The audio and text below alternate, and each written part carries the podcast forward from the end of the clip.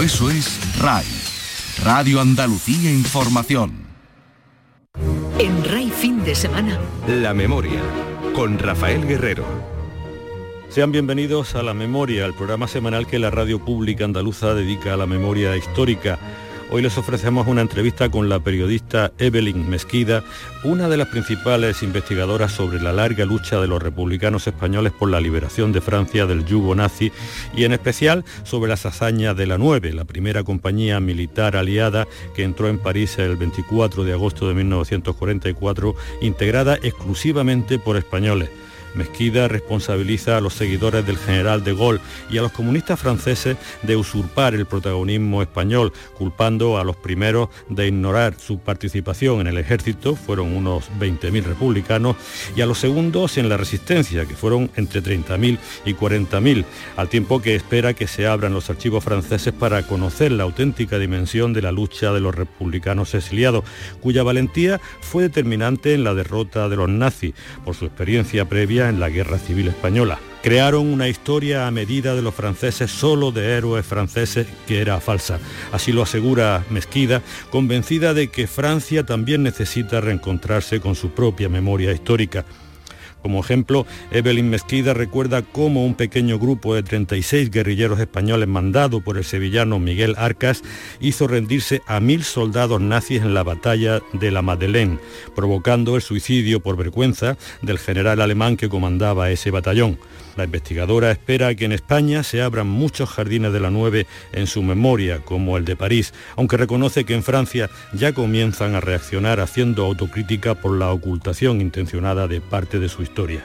En Rey Fin de Semana, la memoria. Radio Andalucía Información. París, París outragé, París brisé, París martyrisé, mais Paris libéré. Estas famosas palabras fueron pronunciadas por el general de Gaulle el 25 de agosto de 1944 frente al Ayuntamiento de París, después de que fuera oficialmente liberada tras cuatro años de ocupación nazi. Es imperdonable que en 15 años de misiones nunca hayamos dedicado algún programa a la decisiva participación española en la liberación de París. El pretexto de que aquello sucediera el 24 de agosto del 44 y que coincidiera con las vacaciones de la memoria, pues no puede ser una justificación. Vamos a intentar enmendarlo con la entrevista con la alcaldesa andaluza de, de París, Ana Hidalgo, y hoy con la presencia de la periodista e investigadora Evelyn Mesquida, y después con la entrevista con la descendiente de exiliados combatientes eh, Peronic Salud. Eh, Evelyn Mesquida vive a caballo entre París y Alicante y lleva décadas investigando sobre aquella legendaria compañía, la 9, formada por casi 150 soldados republicanos españoles, que fue el primer contingente militar aliado que entró en París poniendo fin a la vergonzosa ocupación nazi, pero también ha investigado sobre los 20.000 o más republicanos que combatieron como nadie a los nazis desde la resistencia cuando Francia no disponía ni siquiera de un ejército para plantar cara a Hitler. Dos libros suyos han sido determinantes para reivindicar su protagonismo histórico y para que las autoridades francesas hicieran examen de conciencia y reconocieran la heroicidad de estos españoles. Y son las nueve, los españoles que liberaron París, eh, se publicó en 2008 y otro en 2020 que se titula Y ahora volved a vuestras casas, ambos en ediciones B. Evelyn Mezquida, te doy la bienvenida al programa La Memoria. Muchas gracias, encantada de estar con vosotros. La historia de la lucha antifascista o antinazi de los republicanos españoles no arranca cuando llegan a Francia, ¿no, Evelyn? No, no, arranca, comienza en 1936, después del golpe de Estado aquella gente cogió las armas, aquellos muchachos, porque la mayoría tenían menos de 20 años, por lo menos los que yo pude conocer, y enseguida comenzaron el, el combate. Combatieron en la guerra de España y luego, cuando cruzaron la frontera, siguieron combatiendo y combatieron hasta 1945, hasta el final de la Segunda Guerra Mundial.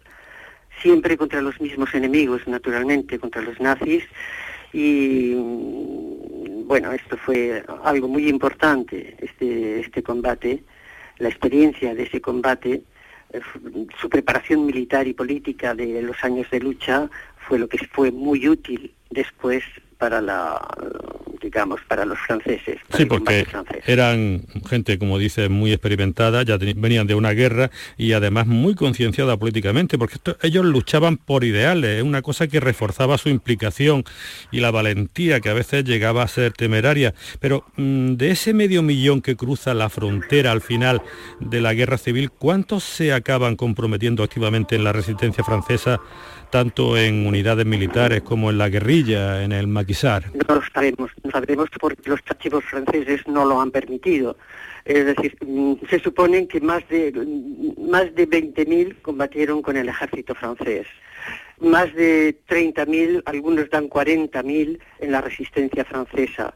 Sin embargo, las cifras oficiales son mucho menores pero hoy en día mm, la mayoría de los que están, de los historiadores jóvenes que están viendo y consiguiendo eh, algunas cifras de archivo, eh, naturalmente las cifras van en aumento, en aumento, pero no sabremos hasta que los archivos puedan ser abiertos, hasta que muchos más trabajen, cuántos han sido los hombres que fueron al combate francés con los militares y cuáles fueron los que lucharon en la resistencia. Hoy no podemos afirmarlo rotundamente, sino saber que son decenas de miles. Jorge Semprún, que estuvo en la resistencia, habla de decenas de miles en la resistencia. Francia no... Es a esto a lo que podemos atenernos. Sí, eh, Francia no recibió bien aquella avalancha de exiliados y montó vergonzosos campos de concentración en las playas de lo que ahora es la Costa Azul. Pero los más arrojados no dudaron cuando pudieron en alistarse a la legión extranjera, en batallones de trabajadores, etcétera, para enfrentarse a los nazis. A casi 10.000 les costó la deportación, ya lo sabemos, a los campos nazis, fundamentalmente Mauthausen, pero otros siguieron luchando. Eh, pero no solo en el sur de Francia, donde se empeñan algunos historiadores franceses en decir que estuvieron solo los españoles, ahí estuvieron en toda Francia, ¿no? Toda Francia, toda Francia. Eh, eh, aquí hay, mm, digamos, los dos libros, la nueve cuenta la historia de los, de los que se fueron con los militares y el otro de la resistencia, pero los dos son un mismo libro. Entonces, en uno tenemos estos, mm, estos que los primeros toma la decisión de, irse a la región, que es de donde sale luego la 9, pero combatieron en muchos otros sitios. Por ejemplo, cuando la guerra entre Francia y Alemania comienza en noviembre del 39, los primeros que em, afrontan a los alemanes son españoles. Son españoles, esto contado por, por diversos franceses, y algunos llevaban todavía zapatillas, alpargatas enfrentan a los alemanes con alpargatas. En el norte. En otros muchos sitios siguieron combatiendo. Y después los de los que se fueron a la Legión, que son los que fueron enviados a África, eh, que luchan también en Noruega. Los envían luego a Noruega, de Noruega a Inglaterra, de Inglaterra al Chad, al fondo de África. Y allí es donde conocen al general Leclerc suben por toda África hasta el norte de África y es allí donde se crea la 9. Pero en todos esos combates, en Egipto, en Libia, en todos hay españoles combatiendo. En Biraitin, que es una de las batallas más importantes que se hicieron contra, contra los alemanes, allí estaban los españoles. Yo estuve allí también y pude comprobar las tumbas de, muchos españoles. Eh, han, combatido por todo. Y en la resistencia han combatido también, porque se crearon los grupos de trabajadores extranjeros para eh, enviarlos por toda Francia, teniendo en cuenta una cosa, y es que en el armisticio, cuando se, se hace el armisticio entre Alemania y Francia, los alemanes detienen a un millón ochocientos mil franceses y se los llevan a Alemania. Francia de algún modo queda despoblada de gente para trabajar en Francia. Y allí están los españoles, como muchos otros también de otros países, pero por las circunstancias históricas la cantidad más importante era española. Y en esos grupos de trabajadores extranjeros fueron enviados por toda Francia. Y en toda Francia estaban, y cuando los alemanes, cuando empezó la lucha y cuando tuvieron que luchar contra los alemanes, en todos los sitios donde habían bosques, eh, donde habían montañas, los españoles estaban allí para salir eh, a, agruparse para la resistencia. Y además para enseñarles, porque ellos eran experimentados y ejercían como de, instructores. Naturalmente, ellos eran instructores por todos sitios y esto tengo directamente las declaraciones de varios franceses que eran también muy jóvenes, que se decidieron cuando se decidieron a entrar en la resistencia y se fueron. Ellos no sabían que eran españoles y ellos mismos me cuentan que son recibidos por españoles y son los españoles los que les enseñan a luchar, a tirar con armas. Incluso son los españoles los que les dan las primeras armas que ellos han conseguido eh, de los alemanes. ¿Eh? en, pequeños ataques que han ido haciendo y que van consiguiendo las armas de esta forma. Incluso les enseñan cómo tienen que, que vivir en los bosques, qué tienen que comer incluso cuando no tienen comida, qué cosas hay para, para comer, incluso de plantas, incluso de cosas. Es lo que ellos me cuentan de, estos hombres. Hace como 13 años entrevisté a un héroe que es eh, gaditano, ya falleció, Cristóbal Andrade, que era entonces el único superviviente del grupo de republicanos que se hicieron guerrilleros y consiguieron que los nazis se rindieran en dos ocasiones en la zona central de los, de los Pirineos, que era justamente por donde pasaba, donde los maquis, pasó de maquis para, para España, para luchar contra el franquismo también. Pero yo querría que te refirieras brevemente a dos detalles que protagonizan la batalla de la Madeleine también la importante red de, que organiza Ponzán, otro español, para el paso de los Pirineos. Esto fue importantísimo, porque por ejemplo la batalla de la Madeleine es una de las batallas más importantes de Francia de la resistencia. No se hablaba, se hablaba siempre cuando yo leía algún libro sobre la resistencia y todo, se hablaba de la Madeleine y se hablaba de esa batalla. Pero no se hablaba de los españoles. Y cuando un día encuentro que hay españoles y que habían 32 Mm, de los combatientes que habían recibido la medalla militar por ese combate, voy a buscarlo y cuando lo encuentro, los 32 nombres eran españoles, de los 36 que habían. Fue una batalla importantísima entre la que solo una cuarentena de, españoles mm, combatieron contra un ejército, un pequeño ejército de mil, una división de más de mil personas, de mil, eh, más de mil alemanes que se retiraban de la zona donde, donde estaban y, lucharon mm, casi 24 horas. Y al cabo, eh, el general que dominaba en aquellos momentos el combate eh, se rindió. El alemán. Y cuando se dio cuenta de que se había rendido a los franceses pero cuando salieron los españoles y vio que era una cuarentena, sacó su, pistola y se suicidó allí mismo. Avergonzado. Y entonces, esta es una historia que, bueno, ya se sabe, hay un monumento, pero siempre han evitado, los franceses han evitado destacar la presencia, porque además fue dirigido de desde, desde donde estaba por Cristino García, el asturiano, y también, naturalmente, sobre el terreno, por, pero él estaba herido, Cristino García, y sobre el terreno fue Miguel Arcas, un sevillano de Benacazón, que fue el que dirigió directamente ese combate, de una forma admirable un héroe que supongo que aquí no tendrá ninguna calle por Sevilla. No, estoy segura de que no. Tengo que decirte que de la nueve yo encontré poco a poco, durante mucho tiempo, nueve nueve combatientes que estaban naturalmente por toda Francia. Cinco de ellos eran andaluces. Sí, sí.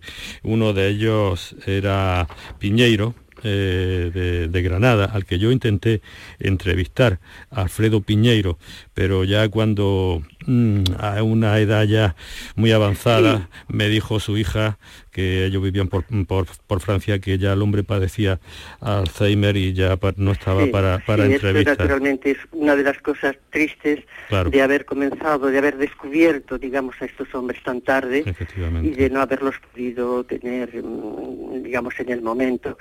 Pero bueno, los que yo sí pude, eh, pude entrevistar, ellos, gracias a ellos, se pudo reconstituir la historia de la nueve, porque ellos solamente con, no solo con lo que me contaron, sino con los testimonios directos, con sus medallas, con sus fotografías, es decir, mm, fue una prueba total de, lo que había sido la de lo que había sido la 9. Oye, también en el libro, en tu último libro, hablas de las mujeres exiliadas españolas y de su papel, no es que fueran muchas, pero que también ha sido muy olvidada. No, no, fueron muchas. Sí. Fueron muchas. Es decir, eh, no fueron naturalmente eh, los miles que fueron los hombres, pero todos esos hombres que estaban en la resistencia todas las redes de la resistencia no hubieran podido existir sin ellas. Ellas eh, han estado, son las silenciadas de las silenciados. han sido mujeres que han tenido una importancia enorme y si tienes en cuenta que aquellas mujeres cuando entraron en su gran mayoría no hablaban ni francés, es decir, que se movían en bicicleta, se movían de, de, una forma, mm, bueno, tendríamos, espero que se pueda sacar todavía mucho más de lo que yo he podido sacar, que muchos más trabajen para ello porque han sido necesarias, necesarias y muy importantes. El caso es que esa mm, compañía 9 es la primera que entra en París, entran enfundados en uniformes norteamericanos y en sus half track hasta, hasta llegar a la alcaldía con Amando Granel siendo el primero. Fue un momento para, de película, ¿no? Esa es una, es decir, yo siempre he dicho desde hace tiempo que si esta, eh, la gesta de la 9 hubiera sido americana, habrían hecho 10 películas, hmm. porque es realmente extraordinaria.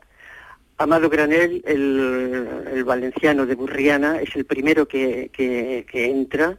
Eh, con él, es decir, las tres primeras tanquetas que llegan son naturalmente Guadalajara, Teruel, es decir, son las primeras que llegan detrás, y todos aquellos hombres que venían de, casi ocho años de combate por todos sitios, por África, por todos sitios.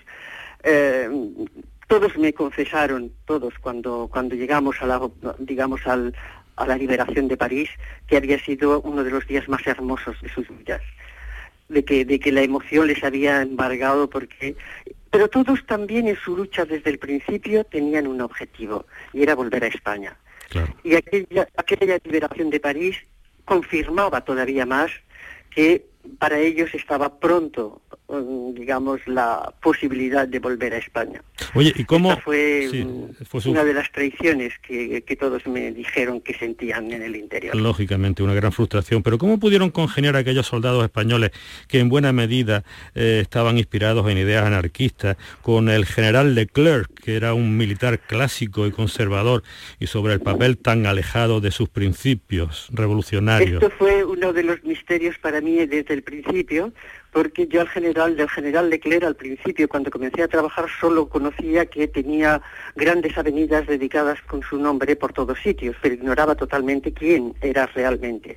Y ellos, cuando comienzo a entrevistarlos, me hablan del general Leclerc, el general Leclerc, y me sorprendía más porque efectivamente estaban muy distanciados, quiero decir, un general aristócrata, militar, creyente profundo, eh, católico profundo y estos hombres que eran en su mayoría anarquistas y que todo lo que representaba el general Leclerc era todo lo contrario de lo que ellos sentían.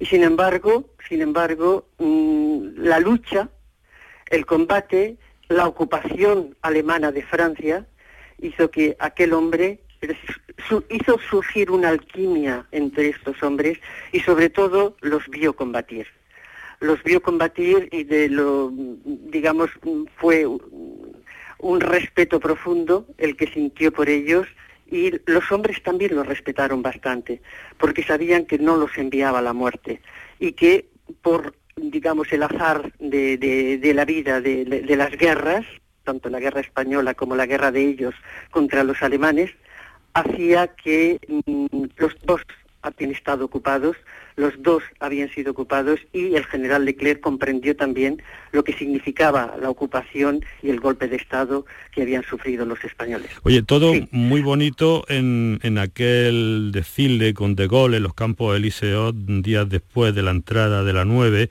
y estos españoles escoltando en primera fila al que sería presidente de la Quinta República Francesa, el general De Gaulle, y que también condecoraría a algunos. Pero, oye, que pronto se olvidaron los franceses de su participación qué? ¿Acaso tenían que demostrar los franceses desde arriba hasta los historiadores, en fin, una, cuestión general, que tenían que demostrar que la liberación del yugo vergonzante nazi había sido cosa exclusivamente de ellos y que los españoles habían pasado por allí como de, visita?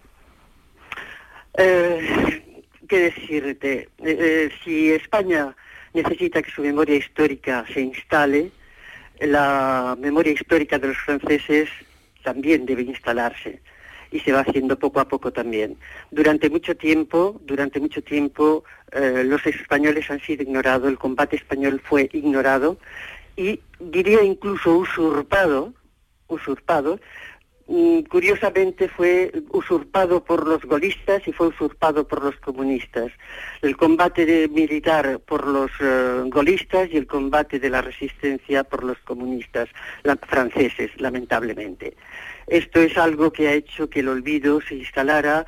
Han creado una historia francesa de, héroes franceses las circunstancias, el trabajo que, que, he hecho me ha mostrado que no había sido así, que bueno, que mucha gente luchó, pero que muchísima, muchísima más gente francesa no luchó.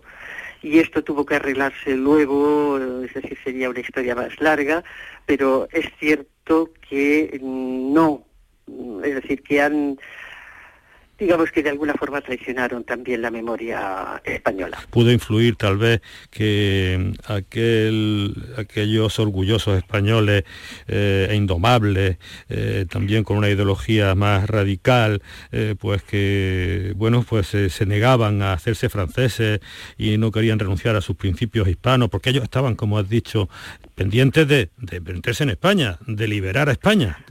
No, esto eh, no creo que fuera precisamente eso, eh, pero por descontado, es decir, fue mucho más em, más alto todo lo que ocurrió, después de la Guerra Fría, todas estas cosas. Pero el momento francés, en el momento francés no se ha dicho durante mucho tiempo que estaban a punto de una guerra civil entre franceses.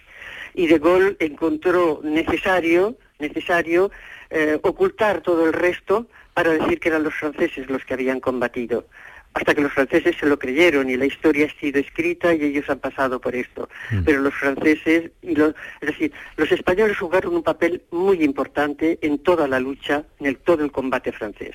Un combate que tendría que ser reconocido más por Francia, aunque ha empezado a hacerlo. ¿eh? Incluso el, el presidente francés Macron, el año pasado cuando murió el último de la nueve, hizo un comunicado realmente excepcional, reconociendo el trabajo reconociendo el valor de estos hombres y esto fue la primera vez.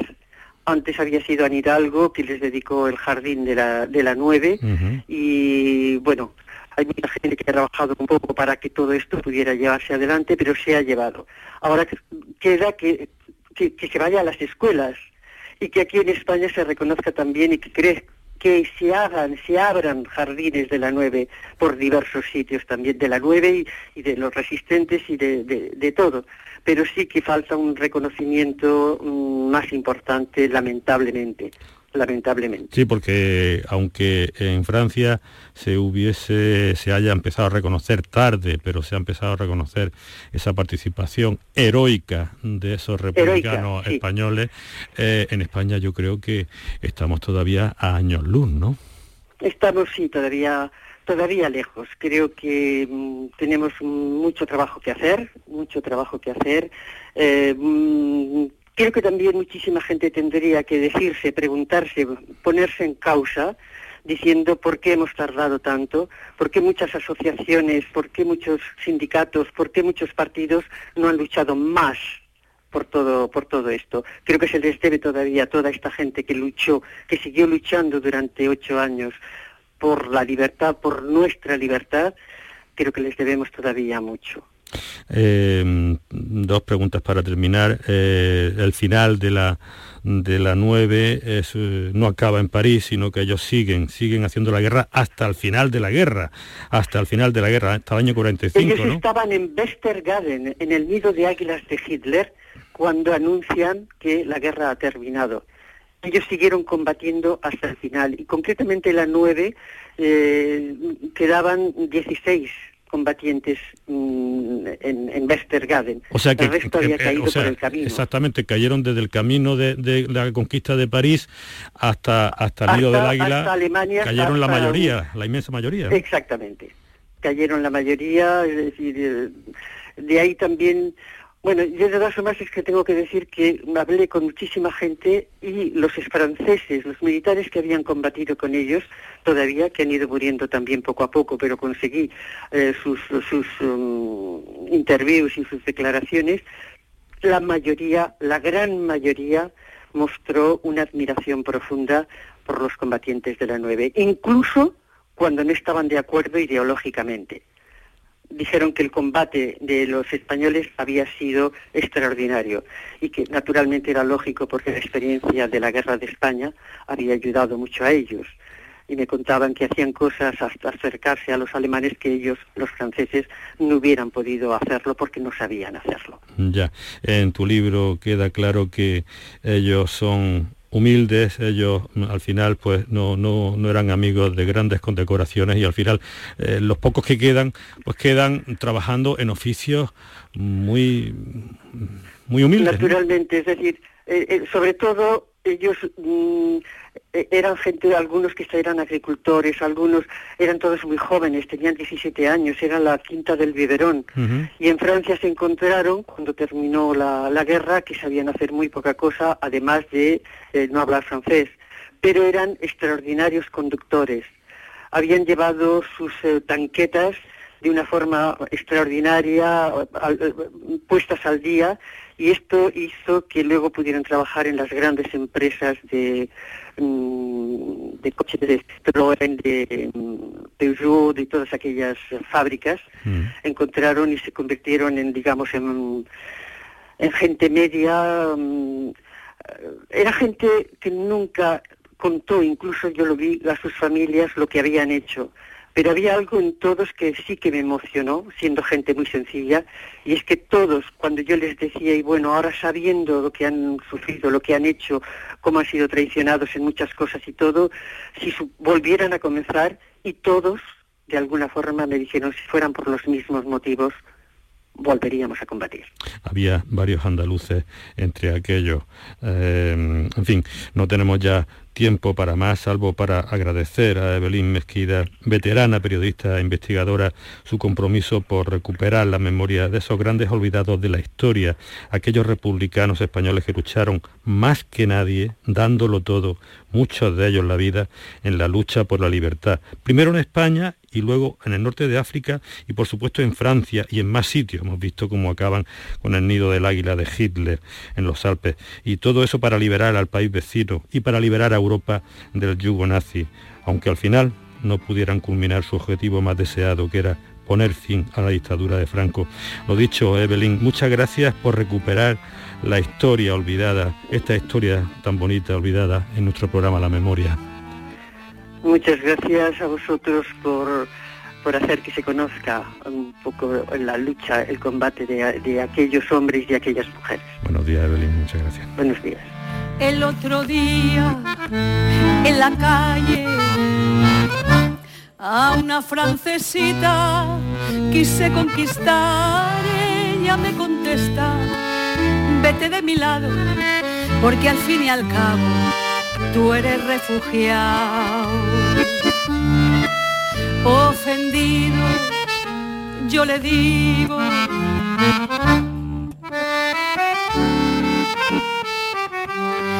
Que cuando los nazis pasen la frontera, ay que desgraciada, tú también serás.